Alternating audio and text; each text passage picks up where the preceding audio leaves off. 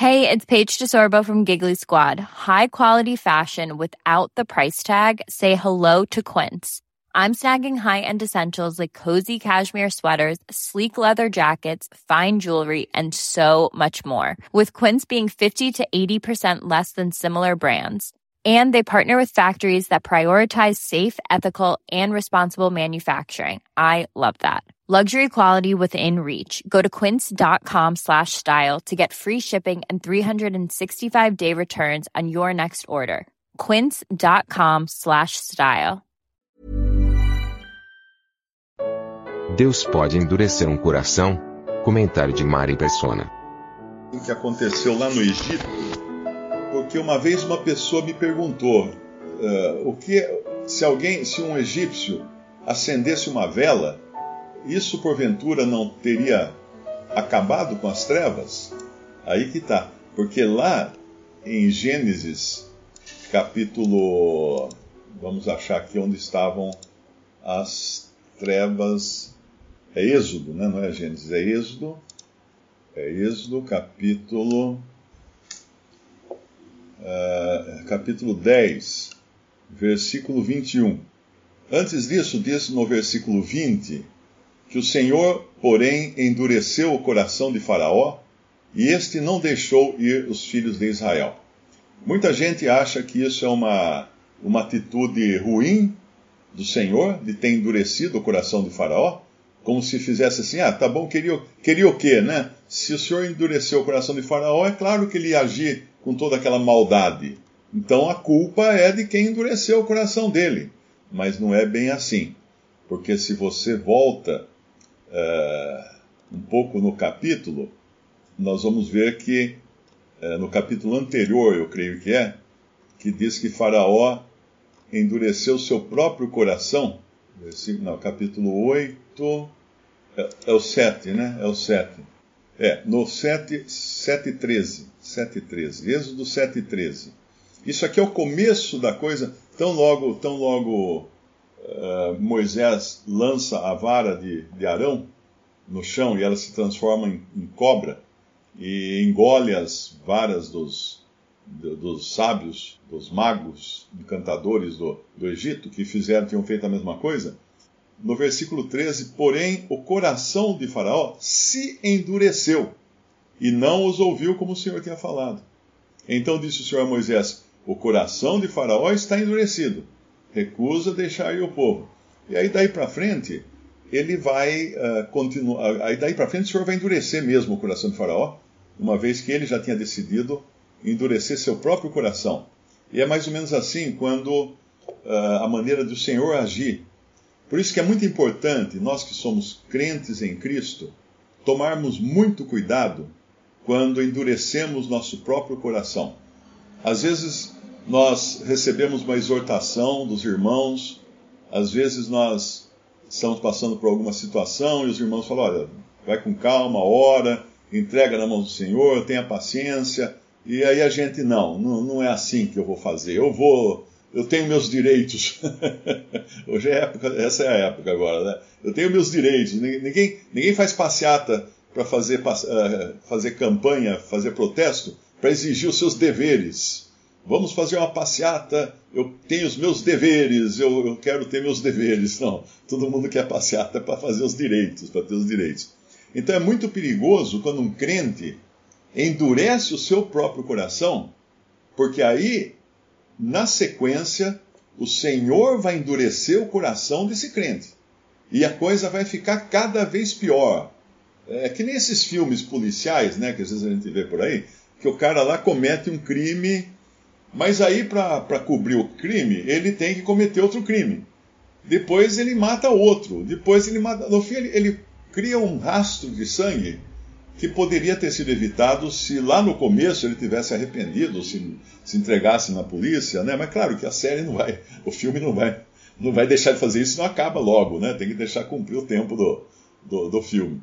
Mas uh, um erro traz outro erro, e traz outro erro e traz outro erro. Então, se alguém que está me ouvindo agora está passando por um momento em que recebeu uma, uma advertência, recebeu um conselho, uh, recebeu uma forma de agir de sugestão de, de, de irmãos e tomou o rumo exatamente oposto, decidiu fazer a sua própria vontade. É muito, é muito temeroso isso, porque aí o Senhor entra na, na questão e ele vai endurecer o coração. Aí a pessoa vai amontoar erro em cima de erro, achando que está fazendo certo, quando na verdade não está. E é muito mais difícil reencontrar o caminho depois que você desviou já 500 quilômetros dele. Errou a placa que dizia entre por aqui. Você fala assim: ah, não, eu acho que eu vou pegar esse outro atalho aqui. Pega o atalho, 500 quilômetros depois, você vai ter que voltar mil quilômetros, você vai ter, ter andado mil quilômetros, 500 para aí, 500 para voltar, para voltar ao mesmo ponto. Ou seja, voltar onde o machado caiu. Eu não sei se todos aqui têm a, a, o conhecimento dessa expressão, voltar onde o machado caiu. Essa expressão, eu vou, eu vou deixar um pouquinho aqui o, o faraó descansando, enquanto a gente vai lá ver onde acontece essa questão do machado. Eu acho que é Eliseu estava com seus servos, é, é Segunda Reis, capítulo 6. capítulo 6, versículo 1. Sim. Uh, e disseram os filhos dos profetas a Eliseu. Quem eram os filhos dos profetas? Os profetas de Israel, eles tinham uh, pupilos, eles tinham alunos, vamos chamar de alunos, né? Uh, que viviam junto. Isso aí, isso aí era um costume até de outros povos também. Eles tinham discípulos, né? Que o ajudavam eles faziam as tarefas diárias para ajudar o profeta, fazia a comida do profeta, cuidava das coisas do profeta, dos assuntos do profeta, porque um profeta era realmente uma pessoa, pensa em Israel ainda, era uma pessoa muito requisitada. Todo problema que tinha, eles iam atrás do profeta. O profeta que tinha que ajudar todo mundo. Então disseram os filhos dos profetas, que viviam com o profeta. Eles provavelmente moravam numa, numa casa grande, um lugar que coubesse todos. Mas eles dizem: Eis que o lugar em que habitamos diante da tua face, da tua face, ó profeta Eliseu, nos é estreito. Nos é estreito. Quando você começa a achar que é estreito a comunhão com, com os irmãos, porque você começa a se sentir meio que tolhido de fazer sua própria vontade, aí acontece isso aqui que aconteceu. Vamos, pois, até o Jordão uh, e tomemos de lá, cada um de nós, uma viga e façamos-nos ali um lugar para habitar. E disse ele, e disse o profeta Eliseu: Ide. E disse um: Serve-te de ires com os teus servos. E disse: Eu irei. E disse um: uh, e, e foi com eles, versículo 4: E chegando eles ao Jordão, cortaram madeira. E sucedeu que, derrubando um deles uma viga, o ferro caiu na água. E clamou e disse: Ai, meu senhor, ele era emprestado. O ferro é a parte de, do machado, da lâmina, né? escapou do cabo. Quem já usou machado sabe quantas vezes isso acontece. Você vai dar uma machadada, o ferro voa longe. Ai, meu senhor, ele era emprestado. E disse o homem de Deus: Onde caiu? E mostrando-lhe ele o lugar, cortou um pau e o lançou ali, e fez flutuar o ferro. E disse: Levanta-o. Então ele estendeu a sua mão e o tomou. Essa passagem parece que a gente fala assim, ah, mas, e, mas que coisa, que bobagem, uma historinha assim, no meio da Bíblia, porque não vai dar sequência a nada tal. Mas ela é riquíssima em ensinamento. Ela é muito rica, porque um ensinamento é esse do, do, do descontentamento dos discípulos do profeta de morarem com o profeta. Mas se você é discípulo de um profeta, se você é um aluno de um mestre, de um cara que, que transpira conhecimento e sabedoria, o que você mais quer é ficar bem perto dele. Você não quer morar longe dele, você quer ficar perto. Se, se, puder morar na mesma casa, é melhor ainda, que você vai estar o tempo todo escutando a pessoa falar. E com isso, muitos ensinamentos você vai receber. E ainda mais um profeta que tinha revelações vindas diretamente de Deus. Então, esse já é o primeiro erro deles, de querer ter, uh, se, se afastar e ter um lugar mais confortável. Né? Nós buscamos muitas vezes um, um maior conforto, livre dos olhares do profeta, que pode ver o que a gente está fazendo o tempo todo, e isso a gente não acha muito bom, não. Eu quero a minha, a minha privacidade, né? eu quero os meus direitos, e nos meus direitos eu incluo a minha privacidade. E ele, ele vai, então, ele, uh, eles perguntam se Eliseu se eu queria ir junto, ele fala, eu vou sim. E eles chegaram no, no Jordão, no Rio Jordão, e cortaram madeira, e aí cai então, escapa o, o machado de um lá, o ferro do machado, cai no, no rio, ele fica desesperado, porque era emprestado, e naquela época, você não ia no, no supermercado ali da, da esquina comprar um machado, comprar um ferro de machado.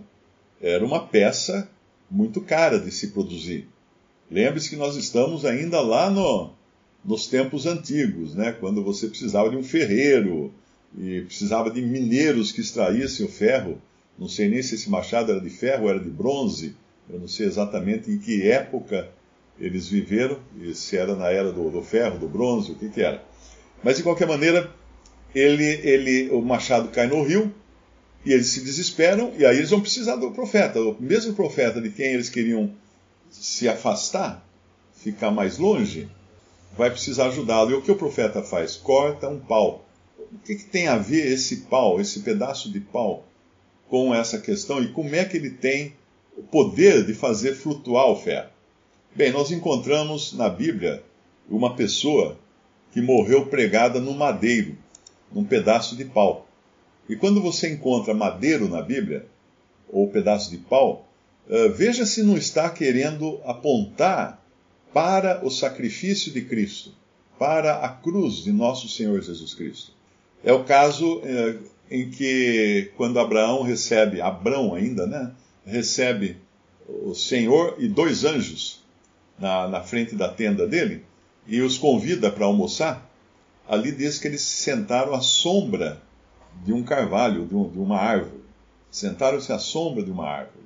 Isso é muito significativo porque isso demonstra que nada ali estava sendo feito sem ter em vista a cruz ou a árvore que um dia ficaria fincada no monte, no monte da caveira, o Calvário, com o Senhor pregado nela. Isso já, em várias passagens, nós vemos a madeira ou a, o pau ou um tronco prefigurando a cruz. E é claro que toda decisão tomada debaixo dos, dos benefícios que a cruz trouxe para nós são as decisões mais acertadas. Não são decisões descobertas, vamos falar assim, né? Mas então aqui eles vão, eles acabam, o, o ferro flutua, porque é claro, o Senhor tem esse poder né, de fazer esse milagre ali, de fazer flutuar um ferro no rio. Mas a, o ponto importante é a pergunta que Eliseu faz a esses rapazes, esses servos dos profetas: onde caiu? Onde caiu? E eles têm que voltar e mostrar o lugar certo onde caiu. Então, sempre que você tem algum erro na vida, ou causa um erro, ou, ou qualquer coisa que o primeiro, a primeira providência não é tentar seguir em frente, como se nada tivesse acontecido. Não é tentar des, uh, como a gente diria, uh, desprezar o conselho dos mais velhos, dos irmãos mais velhos também, dos anciãos, desprezar as admoestações e querer seguir seu próprio caminho. O correto é voltar onde o machado caiu. Onde foi que eu fiz besteira? Vou voltar lá. E é lá que eu tenho que trabalhar. É lá que eu tenho que buscar o perdão do Senhor, a misericórdia do Senhor, a confissão dos pecados tem que ser feito ali, nesse ponto onde, onde o erro começou. O erro quando o erro só é resolvido se você voltar ao ponto em que o machado caiu. Não adianta querer seguir em diante. Mas voltando então lá na, no nosso capítulo de de, de Êxodo, nós estávamos falando de Faraó, antes de eu abrir esse parênteses, né? Que ele endureceu seu próprio coração e dali para frente, todos os atos de Faraó foram com Deus endurecendo seu coração. É uma, uma história sete vezes, né? Sete vezes, é um número perfeito. Deus endureceu perfeitamente o coração de Faraó.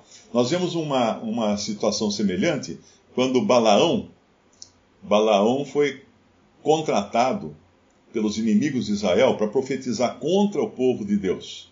E ele falou assim: Ah, eu vou consultar o Senhor para ver como é que eu tenho que fazer. Uh, a gente não sabe exatamente se ele tinha a intenção de consultar o Senhor mesmo, ou simplesmente fazer as suas mágicas e consultar algum espírito, algum espírito maligno, alguma coisa assim. Mas o fato é que é o Senhor quem lhe responde na sua consulta. É também o caso daquela feiticeira que Saul foi pediu para ela consultar, uh, consultar uh, Samuel, né, ver se queria fazer Samuel voltar dos mortos ou coisa assim. É, é difícil a gente determinar com certeza se ela realmente tinha a intenção de trazer Samuel do, dos mortos, porque ninguém consegue trazer ninguém dos mortos, porque o Senhor Jesus tem a chave da morte do Hades. Então, só ele que é capaz de trazer uma pessoa dos mortos, ninguém mais. Aquele espírita lá do, do centro espírita da esquina, ele não está trazendo nenhuma, nenhum morto naquela mesa, mesa branca, ou mesa preta, ou mesa de qualquer cor que for. Ele está sendo enganado, e o que se manifesta ali é um espírito maligno, que, claro, tem muita experiência, conhece a pessoa que morreu, de, de, dos pés à cabeça, e sabe muito bem imitar a voz, sabe muito bem uh, falar os segredos dessa pessoa. Então, uh, aquele, aquele, a feiticeira lá também, que Saul vai, vai consultar, ela toma um susto quando, quando ela vê que surge então o que ela pensa ser Samuel, né? E ela tomou um susto. Mas veja que ali Saul já tinha determinado o seu destino. Por quê? Porque ele tinha desobedecido o Senhor, ele tinha endurecido o seu próprio coração, o Senhor endureceu o coração de Saul e ele morreria logo em seguida. E Balaão a mesma coisa. Balaão, ele, ele quis fazer de conta que ia consultar o Senhor, o Senhor apareceu a, Balaão, disse para ele: não vá, não vá com esses príncipes que vieram contratar você para amaldiçoar Israel. Ele, ele pega e volta lá conversar com os príncipes, os príncipes mandam um monte de presentes a mais, né? mais príncipes, mais poderosos, com mais presentes. Aí ele vai consultar o senhor de novo. Aí, senhor, mandaram aqui um pessoal mais, né, de mais bala na agulha. O que, que eu faço? Ah, então vá, vá. O que o senhor fez ali foi a vontade permissiva. Antes dele, antes disso, ele tinha dado a sua, a sua, a sua ordem, não vá. Mas o cara insistiu, então vá. Vá e você vai ver o que vai acontecer. Tanto é que quando Balaão profetiza, e ele realmente profetiza ali, ele próprio lança sobre si mesmo uma sentença de morte e condenação eterna. Porque ele fala assim: ah, Eis que o cetro se levantará de Jacó, e etc, etc, etc. Ele fala assim: Veloei, mas não de perto. Mas não de perto. Ele veria Cristo de longe. Por quê? Porque ele estaria perdido. Ele se, ele se perderia. Mas então aqui Faraó uh, endureceu seu próprio coração e nós vamos chegar no ponto que realmente era o assunto da, das trevas, né? Quando há trevas sobre toda a terra. Uh, deixa eu achar aqui onde que eu onde que eu vi trevas aqui, olha.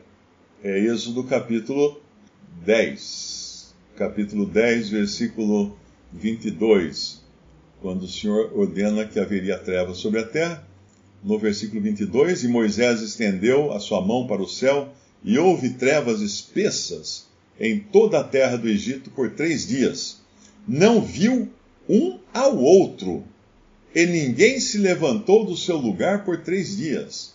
Mas todos os filhos de Israel tinham luz em suas habitações. Olha que coisa linda.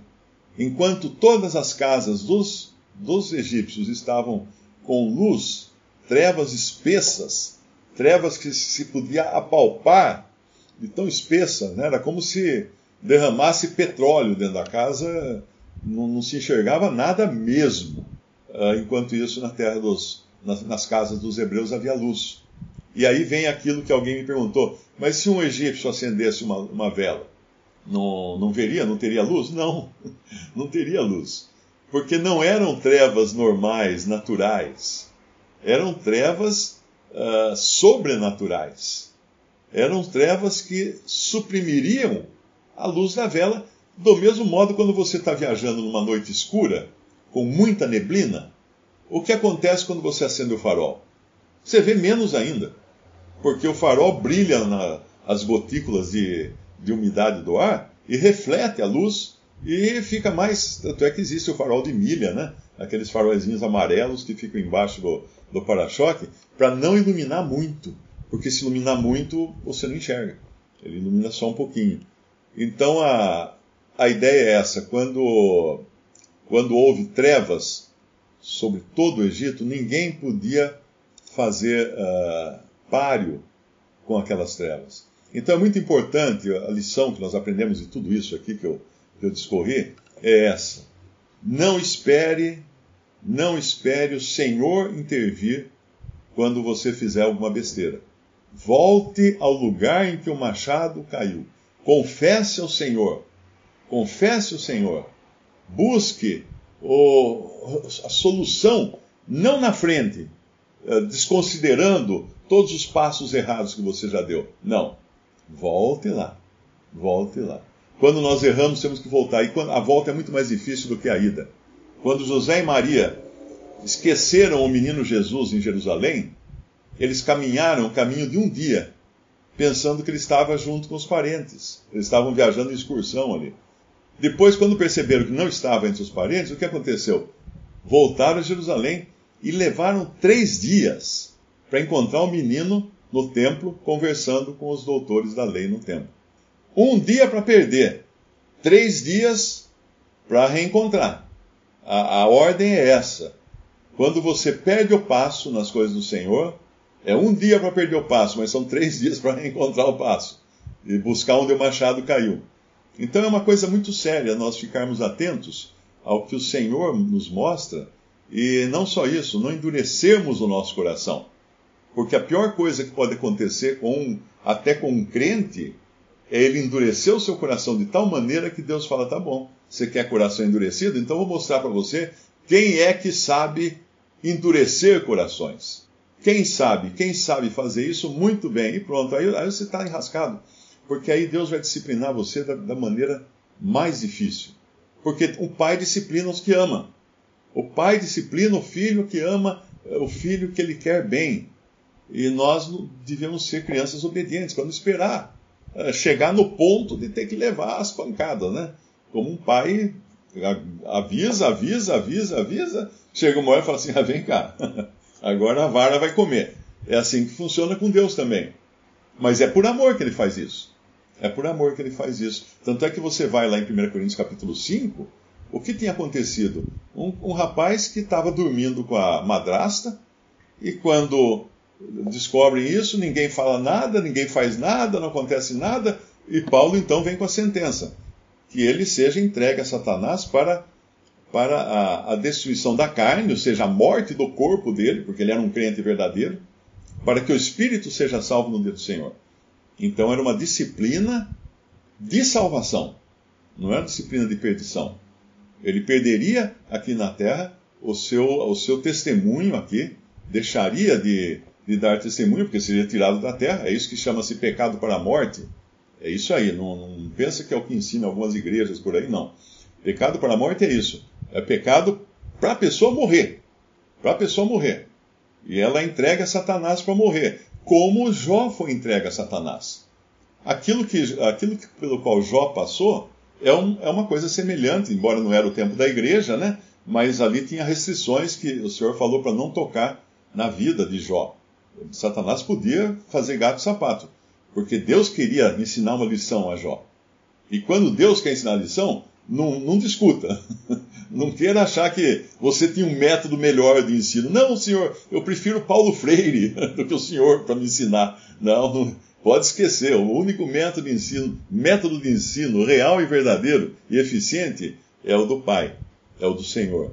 Então, uh, voltando aqui à nossa questão da vela, eu já falei do, da escuridão, né, que não teria como eles vencerem uma escuridão que era sobrenatural, não era uma escuridão natural, não é? E aqui a questão do machado que tem que voltar no ponto em que o machado caiu. E eu já esqueci onde que começou a minha, a minha conversa, uh, qual era o, a questão inicial. Era essa da, se podia acender uma vela na casa dos egípcios, é isso, né? Seis, seis, vezes o senhor, seis vezes o Senhor endurece o coração de Faraó. Eu repeti para ficar gravado aqui.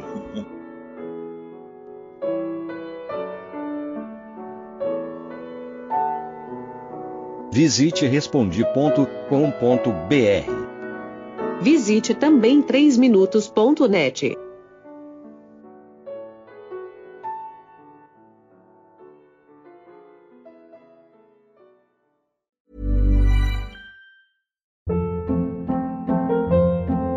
Hold up. What was that? Boring. No flavor. That was as bad as those leftovers you ate all week. Kiki Palmer here, and it's time to say hello to something fresh and guilt-free. Hello Fresh. Jazz up dinner with pecan-crusted chicken or garlic butter shrimp scampi. Now that's music to my mouth. Hello Fresh. Let's get this dinner party started. Discover all the delicious possibilities at hellofresh.com.